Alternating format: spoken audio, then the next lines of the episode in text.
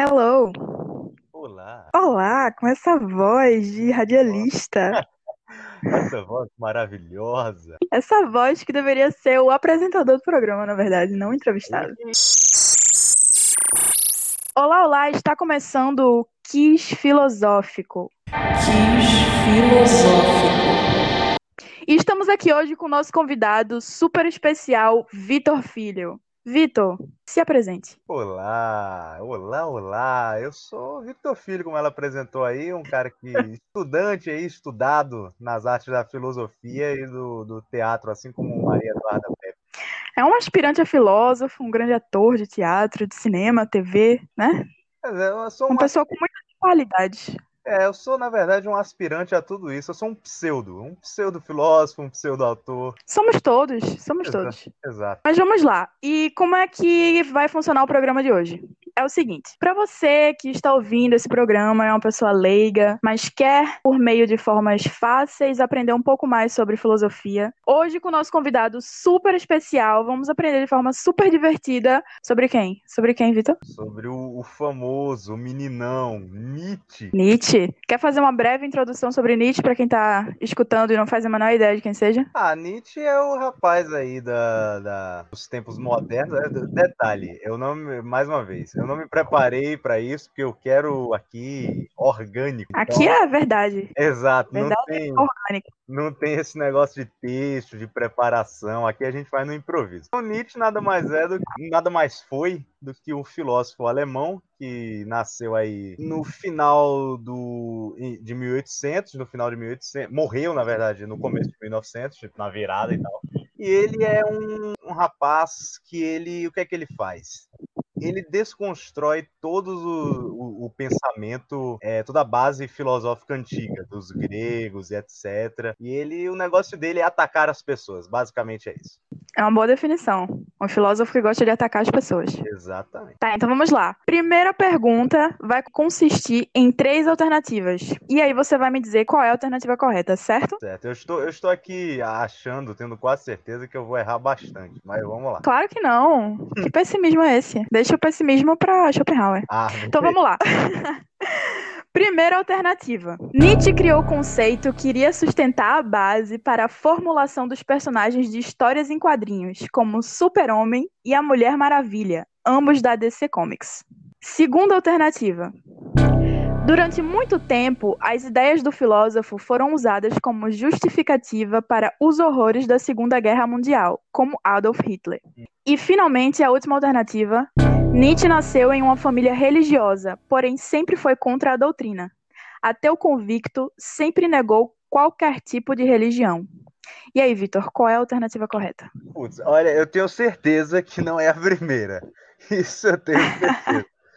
Agora, a segunda e a terceira, e a terceira eu não sei, eu vou arriscar a segunda. Eu vou arriscar a segunda porque a terceira eu não lembro da biografia do cara, eu não vou arriscar.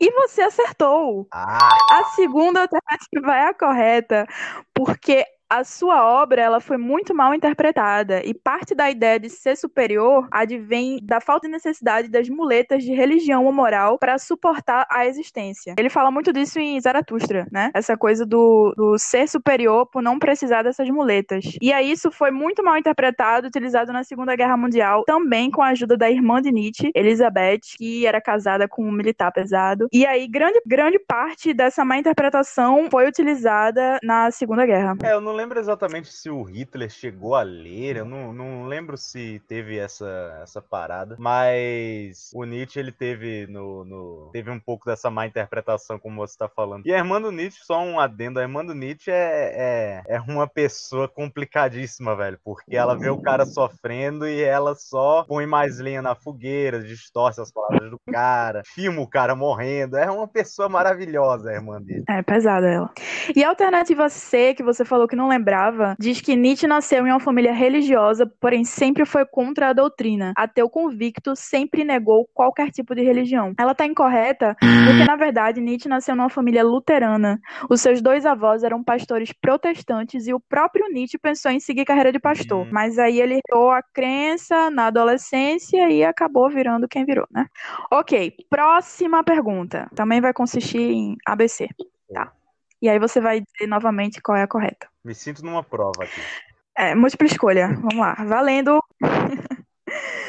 Letra A.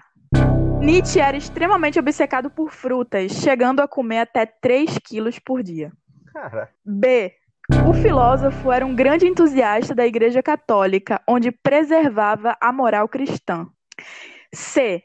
Nietzsche lutou no exército como linha de frente. Qual é a alternativa correta? você agora conseguiu. As alternativas são maravilhosas. Olha, mais uma vez, eu sei que uma não é, é a B. Eu sei que ela não é. Agora, a A e a C, caraca, velho. Eu, por alguma razão desconhecida, eu vou arriscar a A, porque eu não lembro do registro dele na guerra, eu não lembro. Mas pode ser que. Agora Ah, Vitor, eu tô passada Ah. contigo, tu acertou de novo. não é possível, cara. Tu é bom de chute, então, né? Na verdade, sim, Nietzsche era extremamente obcecado por frutas. Ele comia até 3 quilos por dia, porque ele tinha um monte de problema digestivo e ele achava que a solução estava aí na natureza mesmo. E tá correto, né? Só que acho que ele exagerou um pouquinho. Eu nunca ouvi falar disso em todos os meus anos. Ah, que é conhecimento até para o próprio aspirante a filósofo. Caraca, velho. Parabéns. Suas pesquisas foram aprofundadas. Você foi na Deep Web até isso aí. Claro, segundo a Wikipédia. né? A letra B, ela tá errada. Fala que ele era um grande entusiasta da Igreja Católica, onde preservava a moral cristã. E é totalmente ao contrário. Tá errada por quê? Porque para ele, os cristãos não são bons ou tentam ser porque se preocupam com o próximo. Eles são bons porque têm medo de queimar no inferno. Não é uma bondade genuína, é um medo. Então, segundo ele, é nesse medo da punição que se baseia toda a fé cristã. Por isso ele propôs uma ideia de ética que dependia simplesmente da própria pessoa, ou seja, você deve ser bom além de recompensas para você se sentir bem consigo mesmo, e não porque ah, eu sou um gado que sigo a religião ou a moral cristã porque a igreja disse que isso é certo ou errado e eu não quero queimar no inferno. E isso é, como eu estava falando, exatamente o que está no Assim Falou Zaratustra, que é essa coisa do super-homem, que tá além dessas, dessas muletas de religião ou moral e, e se baseiam na bondade genuína de si mesmo, individualmente. Não é isso, Vitor? Tá correta a minha explicação? Então, é... mais uma vez, eu sou um rapaz aqui, eu sou um, um bronco. Eu sou um rapaz, né? Não fale isso. Você é um jovem delicado e Bronco atencioso. no sentido de. Como diria Platão, eu só sei que nada sei. Mas até onde eu me lembro de, de- do Nietzsche, Isso foi uma piada, porque não foi Platão que falou isso. Lógico que foi. Ei, foi? Só sei que nada sei. Foi Platão ou Sócrates. E os dois têm teorias de que os dois são a mesma pessoa. Então, tipo. Foi Sócrates, pô. Então, mas tem teoria de que, tipo, o Sócrates é um personagem de Platão e etc. É, tem isso. Mas se a gente for seguir essa teoria, ninguém existiu. É um ponto. Mas, sim, mas vamos lá. Esse negócio do bem e do mal. É... Até onde eu me lembro do que eu já li, o Nietzsche ele não tem esse negócio de bem genuíno. Ou... Ele até fala, assim, ele critica muito a religião. É, não só por isso que você está falando, do negócio do inferno e etc. Mas porque ele defende muito a vida aqui na Terra, o mundo sensível ele critica toda e qualquer forma de uma promessa ou um dizer de um mundo é além desse que a gente vive, o mundo físico. Então a crítica dele tanto a Platão quanto a, ao cristianismo, a qualquer coisa, é sobre o mundo além do mundo físico. É, esse negócio de bem e mal, não, pelo menos que eu me lembro, não existe para ele um bem ou um mal exatamente. É, o mundo, o universo é caótico para ele, não existe esses conceitos. Até onde eu me lembro. Tanto que, tipo, é uma das coisas. Eu falo sempre que, tipo, eu concordo em muitas coisas que o Nietzsche fala. Mas, um, eu discordo em como ele fala. E eu não acho que é nem um pouco aplicável em uma sociedade é a filosofia dele. Porque é uma filosofia que é desprendida totalmente de qualquer é, apego a, a, ao que é necessário para uma sociedade prosperar. Total. E, inclusive, também é porque ele era um homem de seu tempo e também era um homem meio perturbado, né? Eu sou leiga, sou uma pessoa leiga nessa área de Nietzsche e filosofias em geral. Mas eu tava lendo, assim falou Zaratustra, e caramba, tem muita, tem muita coisa pesadamente machista nesse então, livro. é, Pra começar, eu queria perguntar uma coisa a você. Eu vi que você tava lendo o Zaratustra. Você- o primeiro livro que você leu, tá lendo dele, é esse? É, então, todo mundo comete esse erro, eu cometi esse erro. Não é bom começar por esse, velho. Você tá entendendo alguma coisa? Porque, tipo, quando eu fui ler ele pela primeira vez, eu não entendi nada, velho. Ah, eu acho que eu tô entendendo. Por quê? Como assim? Porque, tipo, é, todo professor que eu já vi falando sobre Nietzsche, e inclusive professor que eu tive mesmo é, fisicamente, é, fala que Zaratustra tem que ser o último livro dele. Porque você tem que ter um conhecimento prévio do pensamento dele pra você poder entender o livro, o Zaratustra. Certo. E aí, tipo, a primeira vez Então pode ser também que eu esteja só fazendo a minha própria interpretação que não tem nada a ver com é ele, bem possível também. Eu, eu, por exemplo, é assim, eu vou fazer uma confissão aqui. Eu nunca cheguei a terminar o livro, porque, tipo, eu não, eu, eu não li a bibliografia completa dele, eu não li todos os livros dele. Então, tipo, como eu queria deixar por último, eu ainda não terminei. Tu leu quais? Cara, eu li Crepúsculo dos Ídolos. Calma que agora eu tenho que lembrar o- os Sim. nomes. Eu li um. Essa, Além do Bem e do Mal. Eu li até acho que a metade, eu acho, eu li o Assim Falou Zaratustra. Ahn, o Anticristo, se eu não me engano, eu li também. Só, eu acho. Tal, acho que só. É. Tem Genealogia da Moral Tem também, né? Genealogia da Moral que tá baixado. Eu acho que eu li um, um pedaço, mas eu não cheguei a terminar, não. É, eu acho que assim, só realmente esse que eu tô começando, que eu tô na metade, tô lendo. E eu também, pra uma cadeira, eu li aquele da tragédia, que ele fala de Sófocles, a tragédia, da tragédia de Sófocles. Mas É porque foi pra uma cadeira que eu tava estudando tragédia, especificamente. Mas vamos lá. Vamos lá. A alternativa, a alternativa C, que estava incorreta, é que fala que Nietzsche lutou no exército como linha de frente. E está incorreta porque em 1867 ele foi convocado para servir ao exército, mas ele sofreu um acidente e aí ele foi dispensado. Em 1870 ele vai servir ao exército, mas não é como linha de frente, é como enfermeiro. Hum, Um baby, né? Um baby. Despreparado para maiores serviços corporais. tá, vamos lá. Preparado para a próxima pergunta? preparado, nasci, meu nome do meio é Preparo. Tá, vamos lá. Qual é a alternativa correta? Letra A. Segundo o conceito de eterno retorno, Nietzsche deixou de acreditar no sentido das coisas, afirmando que restava apenas o vazio absoluto e a eterna espera pela morte. Letra B. Nietzsche não simpatizava com Dostoiévski, sendo completamente avesso às suas teorias. E finalmente a letra C. Desde que se aposentou aos 34 anos, Nietzsche viveu uma vida de cigano, arrastando-se pelas cidades, mesmo com uma miopia de 15 graus. Qual é a alternativa correta, Vitor? Olha só. Tempo! A letra A, a letra A não é, mas eu sempre vou. Parece que a gente tem um padrão aqui. Eu sempre vou excluir alguma de certeza. É, a letra C, velho, tipo, tem alguma coisa familiar nela, porque tem um livro e um filme também que é Quando Nietzsche Chorou. Não sei se você já chegou a ver ou a ler. Tô ligada. Ele mostra o Nietzsche meio que zanzando. Ele fala do Nietzsche zanzando por aí. Eu não sei se ele chegou a fazer isso que está sendo descrito, mas ele meio que era um quase um mendigo assim. Ele andava por aí e era isso, entendeu? E a, O próprio Sócrates. é, e a B, eu não faço ideia. Eu, eu realmente eu vou, olha, eu vou nascer, velho. Porque Olha, se isso fosse uma prova, você teria gabaritado. Eu tô passada com a sua capacidade de chute. Arrasou! De novo! mas é um padrão isso, velho. A primeira alternativa, que fala sobre o conceito de eterno retorno de Nietzsche, diz que ele deixou de acreditar no sentido das coisas, afirmando que restava apenas o vazio absoluto e a eterna espera pela morte. Tá incorreta, porque para ele, quando se mata Deus, a pessoa se torna responsável por criar suas próprias regras. E aí ele vai usar o conceito de eterno retorno como guia. Pode falar um pouquinho sobre esse conceito de eterno retorno, Vitor? Ah, Pra- o Eterno Retorno é maravilhoso, cara. O Eterno Retorno é show de bola, é uma das melhores coisas dele. O Eterno Retorno é basicamente, isso inclusive tem no, no filme barra livro que eu acabei de falar, ele explica isso de uma maneira muito didática, que é um instante de vida que você gostaria de viver eternamente.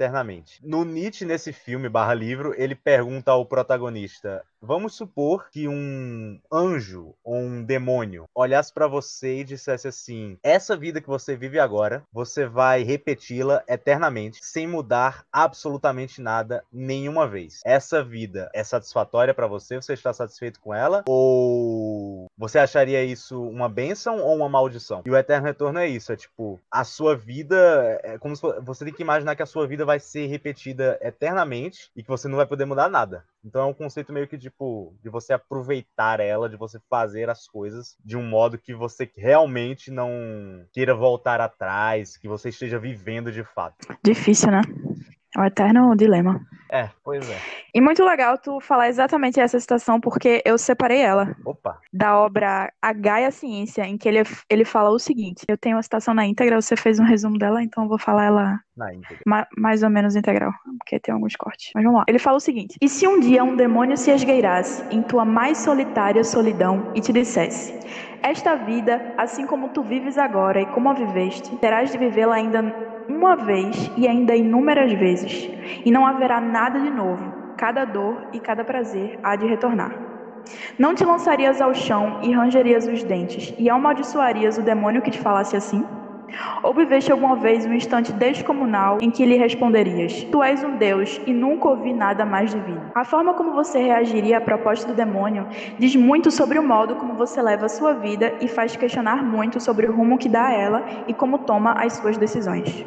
Sabe o Nietzsche? Ah, que interessante, interessante porque tem esse. É a Gaia Ciência, isso, né? É. Tem aí e tem no outro livro lá que eu falei do Nietzsche Chorou. Interessante. Alternativa que você não fazia ideia, que é da relação de Nietzsche com Dostoiévski. A alternativa fala que ele não simpatizava com Dostoiévski, sendo completamente avesso às suas teorias. E tá incorreta porque, basicamente, a visão de mundo de Dostoiévski é a mesma de Nietzsche e vice-versa. A concepção do super-homem está muito relacionada aos livros de Dostoiévski e a maior exemplificação disso é Os Irmãos Karamazov, que questiona muito esse conceito de religião e moral. Fica aí a dica. Olha só. Rapaz, estou em choque. A parada é que, tipo, eu nunca, eu, eu, nunca não. É, eu li muito pouco Dostoiévski, por isso que eu não fazia ideia, entendeu? Eu não conheço profundamente Dostoiévski, eu li poucos livros dele. É, muito bom. Esse, Os Irmãos Karamazov, é, nossa, obra-prima mesmo. É, já, Mas vamos lá. Eu já vi vocês, é, vocês que convivem comigo e tal, falando bastante desses irmãos Karamazov. Eu tenho que ler isso aí, porque deve ser top. É incrível, você não vai se arrepender, não vai mesmo. Você que gosta de Nietzsche, então vai ser um deleite. Tá, vamos lá. Preparado? Preparado, rapaz. Eu, sempre, eu sempre. Eu só chuto e acerto. Como é que eu não tô preparado? Eu sou ator, porra. Eu tô preparado pro improviso, sempre, cara. Até agora eu não errei nenhuma. Ah, eita. Vamos lá. Qual é a alternativa correta? Letra A. Nietzsche foi diagnosticado como louco após o contato com o sofrimento de um cavalo. Letra B. Segundo pesquisas, Nietzsche nunca se relacionou com alguém, chegando a nunca se apaixonar. E letra C. Nietzsche morreu de sífilis. Qual a alternativa correta, Vitor? Essa aí eu não vou fazer o meu padrão, não. Essa aí eu já sei de cara. É a letra A. Isso, exatamente. Ele foi diagnosticado como louco após o contato com o sofrimento de um cavalo. Eu, eu acho essa história muito legal. é muito doido. é muito bizarro isso. Ao ver da sua janela um pobre cavalo ser brutalmente espancado pelo dono, o filósofo correu em socorro do animal. Após espantar o cocheiro aos berros, Nietzsche passou os braços ao redor do pescoço do cavalo e começou a chorar convulsivamente. O choro, porém, durou pouco. Acometido por um violento colapso, o filósofo precisou ser carregado para seu quarto, onde permaneceu desacordado por alguns minutos. Quando voltou a si, já estava louco. Aí fica uma indicação de um filme de Belatar que se chama O Cavalo de Turim, que fala exatamente, o filme é esse o mote, fala sobre esse momento que ele ficou louco, da relação dele com o cavalo. Caraca, eu... E aí, é, sim. E aí o, o, outro livro que tu falou, o Quando Nietzsche Chorou, que fala sobre a paixão não correspondida dele por Lu Salomé. É. E também acho que fala um pouquinho sobre isso, não? Do, do não, acho que uma das cenas finais no, no filme, porque o livro, se não me engano, ele é dividido em duas partes. E eu tenho uma mania muito, muito feia de quando um livro é dividido, eu só leio às vezes uma parte, eu não concluo. Tem alguns livros que eu faço isso, eu não deveria fazer. Mas esse é um exemplo deles. Eu só li a primeira parte, não li a segunda. Mas no É, os irmãos casa tem duas Já partes. tem aí um potencial de eu não terminar. Um obstáculo. É, é- mas no filme, pelo menos, acho que uma das cenas finais é ele fazendo isso, ele abraçando o cavalo e tal. Pronto. Inclusive, esse livro, Quando a gente chorou, virou. é, foi adaptado para o teatro. Sabia Ih, disso? rapaz, não, Legal, eu não sabia, agora eu quero fazer. Agora eu quero fazer Nietzsche ficando Exatamente. doido, se Eu encontrando com vou o cavalo. não tem ninguém que vai me tirar esse papel agora. Eu vou escrever essa peça agora, peraí. E a alternativa B tá errada quando afirma que ele nunca se relacionou com ninguém, chegando a nunca se apaixonar. Isso é mentira, porque, como a gente sabe, ele se apaixonou por, pela maravilhosa, que eu sou muito Olha fã, Lu Salomé. Ela é incrível. E ela é tão incrível que ela não apenas deixou Nietzsche apaixonado por ela, como Hilke também. E eu acho que Freud também. Ela foi discípula de Freud, mas não sei se ele ficou apaixonado por ela. Eu acho que, como ela é tão incrível, eu acho que sim. Eu não sei. é, Vamos lá. Eu, eu, eu tô me lembrando agora que você, num, acho que num Twitter, você chegou a dizer que o Nietzsche era um mal amado, esculhambou o Nietzsche, falou o cara que era um, um arrombado. Só faltou dizer que o cara era um arrombado. Mas é, tem isso aí, velho. É, Eu não sei se, tipo, ele fala muito. Ele tem muito texto meio. Meio não, né? Vamos, vamos ser sinceros. Ele tem muito, muitas partes de texto machista. Eu não sei se foi exclusivamente por isso. Provavelmente sim. Que eu fiz o tweet? Foi. Foi por causa disso. Não, então, eu tô, eu tô falando, eu não sei se os textos dele de machismo é. Ah, sim. Porque sim, ele sim, não foi aceito lá pela mulher, porque ela não correspondia, ou se tem alguma outra parada, entendeu? Se foi só por isso, o cara é muito, é muito incapaz, velho, de amadurecer. Não é possível isso. Mas ele era uma figura problemática, né? Ele Convenhamos. era, ele era. Eu tô falando, é, tem muito. sei, tem muito fanboy aí. Na, na minha faculdade mesmo tem uns fanboys de Nietzsche que, tipo, eu gosto muito dele, tá? Mas, tipo, tem umas paradas que eu não posso deixar passar, velho. E aí a galera fica revoltada e tal. Mas acontece, ninguém é perfeito, gente. Nietzsche era um cara problemático fazer o que. Pois é. E a alternativa C tá incorreta porque ele não morreu de sífilis, ele morreu de pneumonia. Morreu de pneumonia, não foi parada na cabeça, não? Olha, segundo a minha fonte muito Wikipedia. fiel, são chamada Wikipédia, ele morreu de pneumonia. E aí eu só passo ir até aí, porque foi o máximo que eu pesquisei Ah, deve- sobre a Mas morte deve dele. ter sido, deve ter sido isso mesmo. É porque os últimos dias, últimos dias dele é, vivo, a cabeça dele tava uma loucura. Quer dizer, loucura desde a cena do cavalo ele já tava, mas foi piorando. Total, ele ficou muito louco, velho. Mas vamos lá, vamos para a última. Ah, não. e nessa última, ela não é só sobre Nietzsche, ela é sobre vários outros filósofos. Agora. Será que você está Essa preparado? vai ser que eu vou errar, hein? Será? Caramba, até agora tu acertou tudo, né? Vai Verdade. Vamos lá, vamos pra. vamos lá. E agora você não vai dizer mais qual é a correta, você vai dizer qual é a que está Ih, errada, rapaz. ok? São quatro, quatro, quatro alternativas e você vai dizer qual está incorreta. Letra A. René Descartes. É assim que se fala? É Falando certo? Descartes, é, Descartes? Descartes, Descartes. Tem gente que chama de Descartes, então, tipo, sinta-se livre. Então, Descartes. Descartes tinha um fetiche por mulheres estrábicas. É só um Letra minuto que B. eu tô. Pera só um minuto. Can- Estrabica. Eu vou pesquisar o que é isso. Não, não pode Ah, pesquisar. Que é? Então, hackei. Você tá pesquisando Não, as tô. respostas? Que horrível. a- Claro que não. Você tá colando. Por isso que tá acertando até agora, senhor Vitor. Claro, obviamente. Eu tive tempo de ficar pesquisando e fiquei enrolando. Não pesquise, Tá não bom, pesquise. não vou Foco. Letra B, letra B. Hum. Senão não tem graça. Vamos lá, letra B. Kant era obcecado por sua rotina. A regularidade era tanta que os vizinhos diziam que ajustavam seus relógios a partir do filósofo. Letra C. Voltaire era alérgico à cafeína. E finalmente, letra D. Schopenhauer era obcecado por poodles. Qual é a alternativa incorreta, Vitor? Se eu não errar essa, velho, eu não me chamo Vitor, porque, pra começar, o que é estrábicas, por favor? Vesga! Nossa, por, por- que essa palavra existe? Não existe só vesga. Vamos lá. É, Schopenhauer obcecado por poodles, eu nunca ouvi falar disso na minha vida. É, Kant, eu Quer que eu repita? Quer que eu repita repita só a letra? B, eu só não tô lembrando a letra B. Tá, letra B. Kant era obcecado por sua rotina. A regularidade era tanta que os vizinhos diziam que ajustavam seus relógios a Pera, partir do essa não filósofo. era a letra C? Agora, me, agora você me pegou. Não, letra C é Voltaire era alérgico ah, à cafeína. Tá, beleza, beleza. Letra D, Schopenhauer era obcecado por poodles. E letra A, René Descartes tinha fetiche por mulheres Cara, eu vesgas. vou, eu vou na A ou na D, porque é... a do Kant eu tenho quase certeza que tá certa. A do Kant vai. Agora, pô, eu vou no Schopenhauer, velho. Deve ser a do Schopenhauer que tá errado, não é possível. Eu adorei, eu adoro essa. Foi, foram ótimas curiosidades. Você, Vitor, Ah. infelizmente errou. A pena Peraí, peraí. O Schopenhauer. Era por poodles, era assim.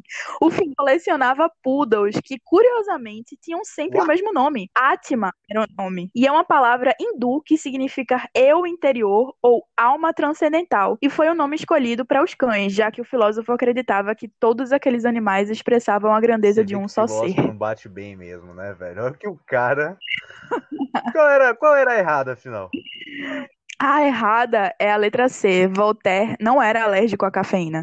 Pelo contrário, ele era viciado em cafeína, consumindo de 20 a 40 xícaras de café por dia. Todos os dias. Estamos aí, temos algo em comum. Eu e Voltaire. Vocês estão, estão aí num match. Deu match Deu aí, match. você voltou. Que você ficou confuso? René Descartes tinha fetiche por mulheres estrábicas, sim. Ele tinha fetiche por mulher vesga. Depois de refletir sobre seu gosto por mulheres com tal problema de visão, o filósofo se lembrou de que era apaixonado por uma garota estrábica durante a juventude. Então ele escreveu: Durante muito tempo depois, quando eu vi uma mulher estrábica, me sentia mais inclinado a me apaixonar por ela do que por outras, simplesmente por causa daquele defeito. Caraca, mas olha, eu sei que a gente não deve julgar aí, mas caraca, velho, que peculiar. Que peculiar. Né? Quem é mais doido? Agora, agora, depois de tudo isso falado sobre Nietzsche, quem é mais doido, né? Pois é, eu tô falando, velho. Filósofo, é, não- ninguém, nenhum bate bem, velho. Nenhum bate bem. E é que você tinha certeza que estava certo, realmente estava certa. Kant era obcecado por sua rotina. A regularidade era tanta que os vizinhos diziam que ajustavam seus relógios a partir do filósofo. A rotina dele era tão notável que a rua por onde ele passava ficou conhecida como The Philosopher's Walk, o caminho do filósofo, em tradução livre. Será que ele Será? tinha toque? Mas é, o Será? Kant ele era, era muito metódico. Inclusive, o Nietzsche odiava ele por isso também. É um fã, né? Doidos olhando doidos. Nada melhor. E é isso, encerramos por aqui. Foi ótimo estar com você e aprender mais sobre filosofia, sobre as loucuras dos filósofos e sobre os conceitos de Nietzsche também. Acho que deu para dar uma sacada nos, nos principais, Porra, né? Eu que agradeço aí, foi maravilhoso esse negócio. Quase gabaritei, quase gabaritei. Passei Quase. raspando. O que me pegou foi a palavra nova aí que eu tenho que começar a decorar aí. Da... Mas agora, Vitor, você nunca vai esquecer que Schopenhauer Isso é era verdade. obcecado por poodles. Isso é uma parada que, olha, eu vou levar pro túmulo, velho. Eu- inclusive, eu vou escrever na lápide. Então é isso. Muito obrigada pela sua presença Até. e até a próxima. Beijão.